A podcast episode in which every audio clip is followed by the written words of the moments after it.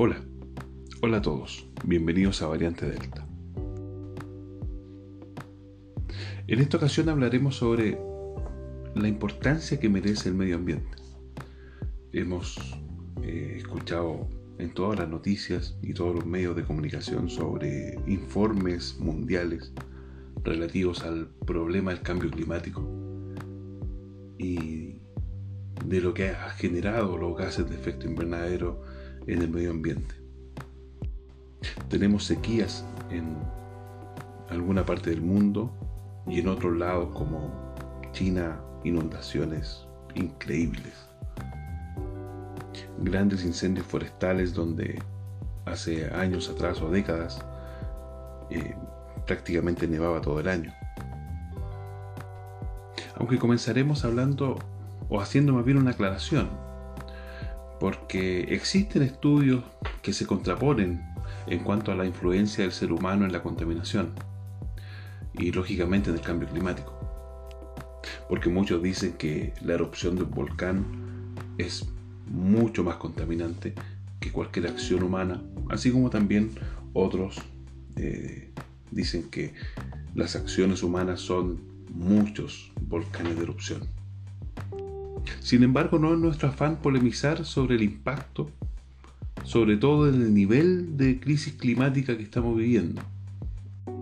Producto que si un volcán es superior a la contaminación que ejerce el hombre o, o si la contaminación que ejerce el hombre es superior a un volcán, en estricto rigor ese no debe ser tema de relevancia.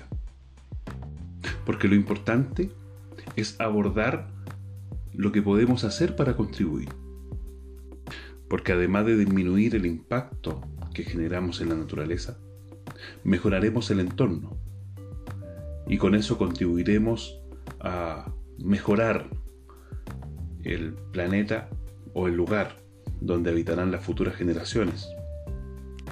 Sin duda tenemos la cagada. La crisis ambiental es prácticamente irreversible y llevamos décadas sin hacer nada que realmente impacte o revierta nuestras conductas. Sin duda ahí está uno de los problemas basales. Las conductas humanas, que aisladas pareciera que no importan, como botar una colilla de cigarro en el piso.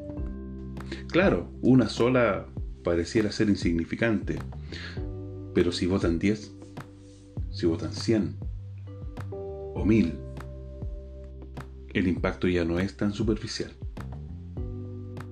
Si comenzamos a revisar deben ser pocas las situaciones que nos afectan, que no se relacionan directa o indirectamente con las conductas humanas, propias o ajenas.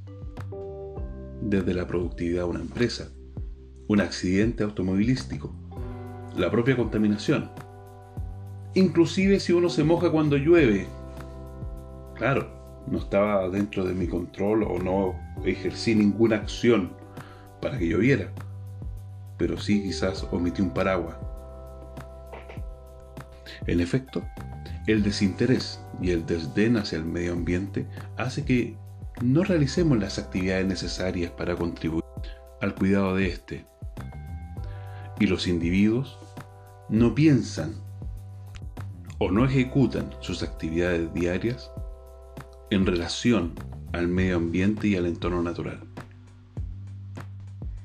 En el fondo se deben realizar esfuerzos conscientes, porque a través de la conciencia se pueden generar hábitos y esos hábitos nos pueden permitir ordenar nuestras actividades con el propósito de contribuir al cuidado del entorno y visualizar oportunidades que estén relacionadas al desarrollo y al medio ambiente. En este sentido, los reglamentos y regulaciones de la función pública ya trazados en este respecto deben ser consistentes, pero también posibles, teniendo en cuenta que el desarrollo de la sociedad y la contribución a un medio ambiente limpio deben ir de la mano, generando un óptimo equilibrio con cambios graduales y la posibilidad de crecimiento. Sin duda estas modificaciones deben ser reales, urgentes irrealizables. Porque hay que ser honestos, los cambios radicales y en 180 grados no resultan. y merecen desconfianza porque es muy fácil proponer lo extremo. Porque es muy fácil decir que está todo mal y hay que hacer todo de nuevo. Así como también es muy cómodo generar una, entre comillas, inacción. Es muy cómodo decir no debemos hacer nada porque el medio ambiente se está calentando por ciclos de la naturaleza, pero también es razonable decir que nosotros somos completamente los responsables y tenemos que eliminar todas las actividades que puedan generar daños colaterales en la naturaleza. Porque lo complejo, lo complejo es buscar el óptimo, porque se debe pensar, planificar y controlar, involucrando a las personas con el propósito de que resulte y de que estos cambios sean permanentes. Ese óptimo, sin duda, se encuentra en el equilibrio entre los cambios que se necesitan realizar para poder tener un medio ambiente mejor y la productividad. Sin duda que las personas debemos modificar nuestros hábitos domésticos.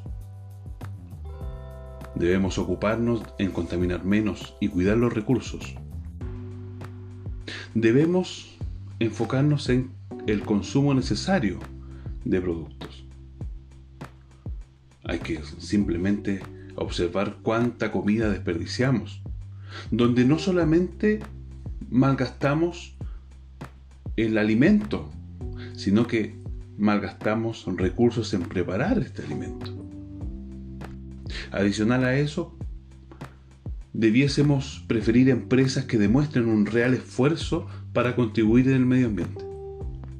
A su vez, las empresas y organizaciones deben producir pensando en el desarrollo futuro, usando las tecnologías al alcance para producir con eficiencia y con el menos impacto ambiental posible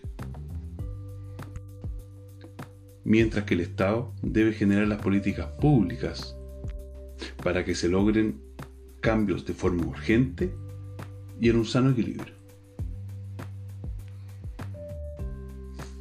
También los emprendedores que inician actividad tienen una gran oportunidad, dado que es posible generar emprendimiento desde la base de equilibrios con el medio ambiente.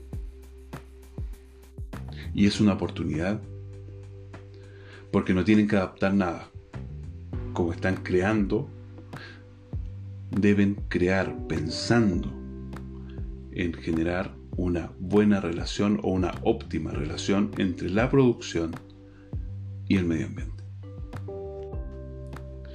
Por último, debemos entender que es urgente modificar nuestras acciones, nuestros hábitos, nuestras costumbres, de forma permanente para así proyectar un mejor hogar hacia las generaciones que de todas maneras nos van a pasar la cuenta.